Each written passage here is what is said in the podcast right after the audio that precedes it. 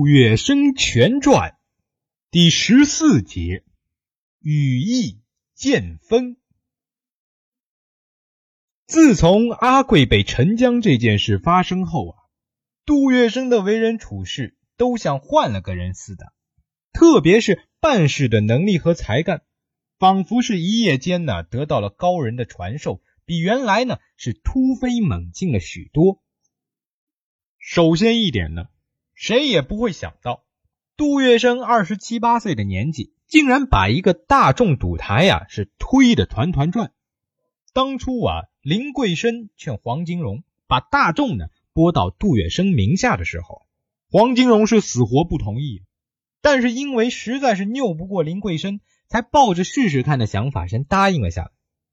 其实啊，不光是黄金荣，甚至于林桂生啊，对杜月笙有没有这个能力？都表示怀疑，只是因为啊，他知道从老头子嘴里拔颗牙有多么不容易，所以呀，才趁着杜月笙结婚的机会，不管是三七二十一啊，先替杜月笙争取过一个赌台来再说。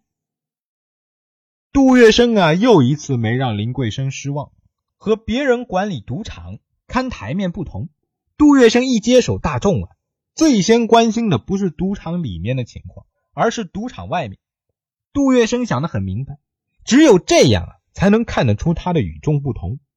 一般人照看赌场啊，所要做的无外乎是维持赌场里的秩序，提防啊有人来这里捣乱卡油，尤其呢是要对付那些在赌桌上输掉一切、万不得已铤而走险的赌徒。此外呢，更要紧的事情啊是打点各路神明，在租界里开赌场。少不了逢年过节、月底月初的时候，给租界当局的各层官员呢，按照权限的不同啊，是送不同的礼包。按月呢，还要和一些人分红利。照顾好旧神的同时啊，还得时刻注意打点那些不知道什么地方冒出来的新神。万一赶上出件事儿啊，就要上下打点、疏通关节，是忙得不亦乐乎。最后啊，因为这赌场是座金山。只要开张啊，这获利就相当的可观，所以啊，还得提防着别人眼红，打赌场的主意。所有这些事情要想兜得转，必得是个了不起的人物才行。即使是这样的人呢，也常常会应不暇接，手忙脚乱的。但杜月笙还嫌不够呢，他又把眼睛啊瞄到了赌场的外边。杜月笙啊，想起了自己。在十六铺码头卖水果时的一件事情。那次袁山宝来找杜月笙，说是有几个小兄弟啊发现了一桩好买卖。杜月笙一问呢，才知道他们几个人啊在夜里守着一家赌馆旁边的一条弄堂，在暗处啊远远的看见一个眉飞色舞的家伙从赌场里出来，他们就藏好，等这个人靠近了之后啊，或是闷棍，或是砸砖头，把他放倒了，然后啊。再把这个人身上赢来的钱呢，是席卷而去，有的时候甚至连衣服也给他剥了带走。袁山宝啊，本来想拉着杜月笙一起干，当时呢，杜月笙呢也没说不可以，但是后来还是因为觉得这样在租界里是半途行抢的，万一呀有一天让巡捕给撞见了，那可就非同小可了，所以呢，最后啊也是没有参加了。杜月笙啊还记得。袁山宝管这个叫剥猪罗，要想要赌场生意好，先得让客人在赢了钱之后有安全感。这首先呢要保证他们不会被剥猪罗。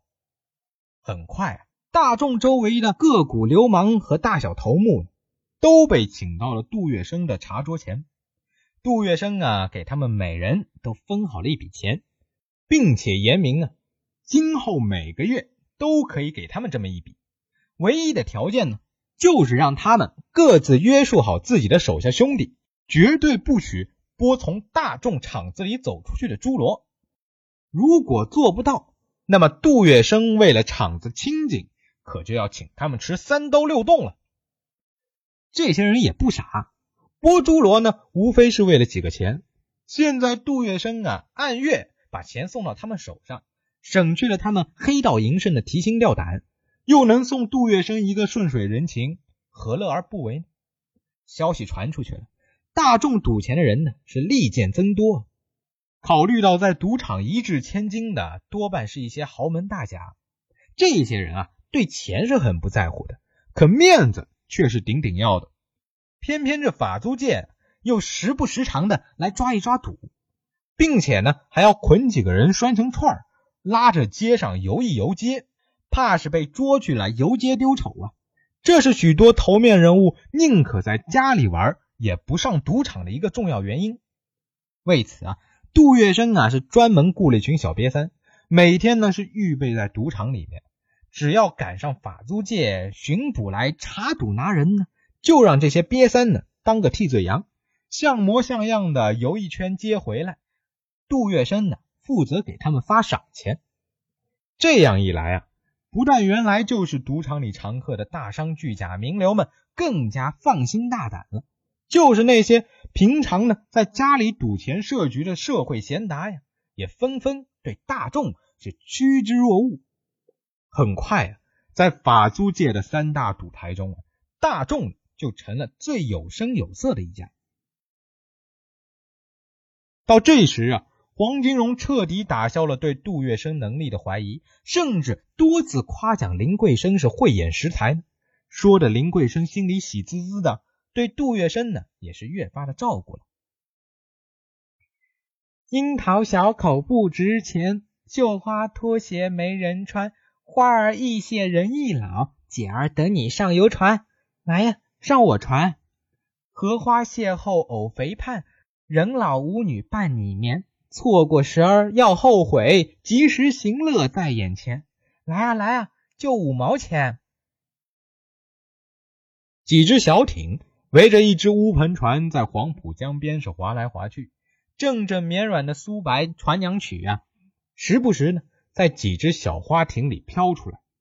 那是黄浦江上的妓女啊，在向几条光棍兜生意呢。乌篷船里呢有八条光棍汉子是围坐在一张圆桌边上，为首的是大耳朵杜月笙，他的右边呢坐着个矮个子哈同花园的花匠顾家堂。绰号是花园阿根呢，左边呢坐着的是人称花旗阿山的叶道山，他当过美国领事馆的司机，能双手开枪，百发百中。挨着他们三个坐的还有当过西仔的高新宝，打铁出身，人称老火鸭的瑞庆荣等等，一共八个。桌子中间呢端放着一只蓝边粗瓷大海碗，碗里啊全是大米，两只红烛呢高烧着。周围呢放着八只酒盅和一坛子小白酒，酒上还封着泥头呢。坛边呢横着一束黄香。杜月笙听到这声声软绵的传娘曲啊，心里是爬着蚂蚁，痒兮兮的，有些难熬。但是他还是知道轻重的人，暗暗告诫自己，此刻不能耽误大事。他尽力的收住星星，皱着眉头，急忙的站起来。拆开桌上一束黄香，分给每人一支。个人呢是取香在手，一齐凑到红烛上点着了。然后啊，大伙转身向贴在舱壁上的关公像坐机。再然后啊，是双手擎香的，恭恭敬敬、诚然的跟着杜月笙起誓：关帝神明在上，我尼八个虽然是异姓，却是同心，愿结金兰。共闯码头，有难同当，有福同享。如有三心二意，大打雷轰。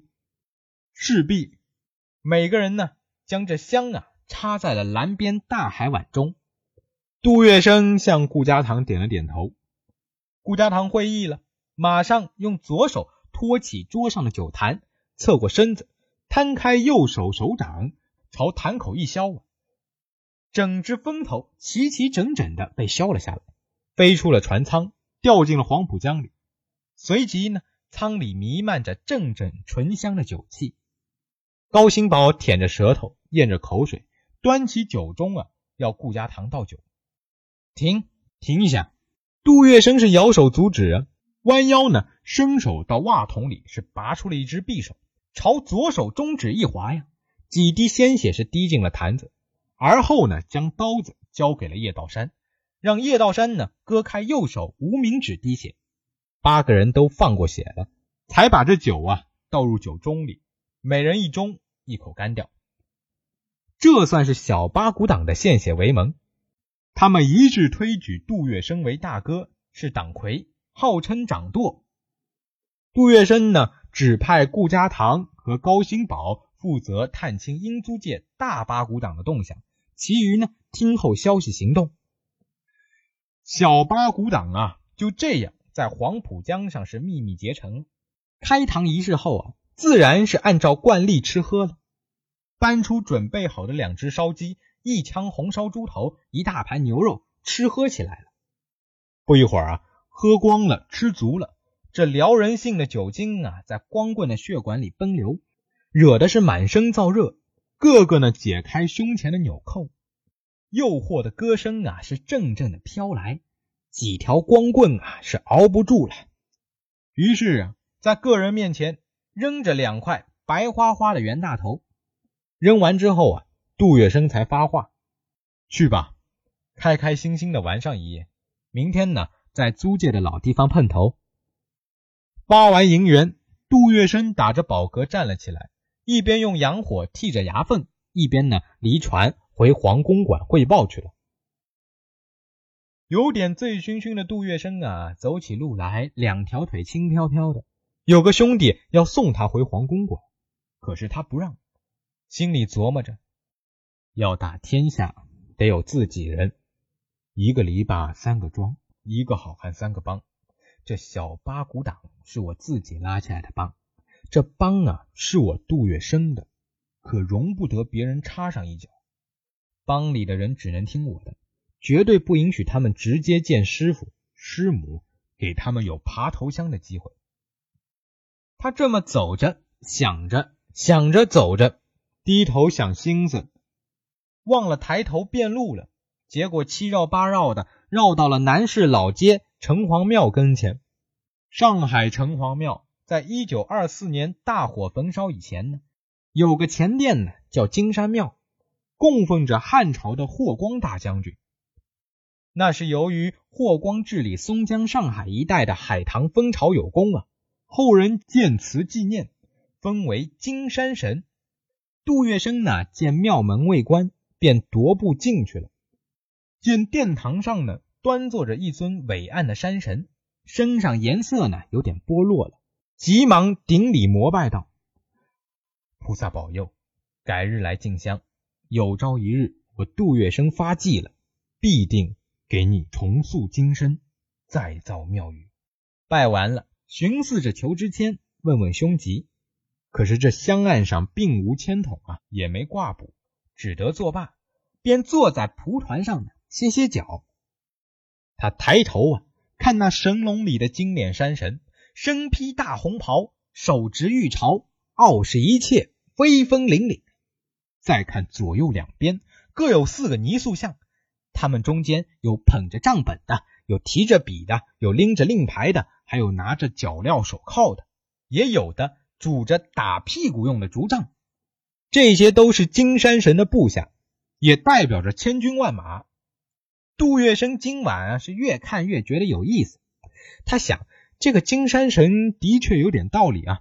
山神要抓人、打人、杀人，不必自己动手，只需啊扔下根令签就够了。如果山神想发财，要抢那个鸦片、大土烟什么的，开开口就行了，自然呢底下就有人马效力了。联想到自己呀，如今有了个小八股党，难道还要亲自出阵去捅刀子吗？杜月笙啊，从金山神身上悟出一个道理：做大生意的不必亲自上街叫卖，捞大钱的无从本人动手。其实此理呀，早在几千年前，我国古人就做出了精辟的概括：大道不操戈。杜月笙啊，严格的训练自己和小八股党。他们每次出动呢，都有一贯的作业方式：精密的调查，妥善的布置，猛如鹰隼的动作，急如狡兔的撤离。他们以神出鬼没的行动，打了不少光辉的战役。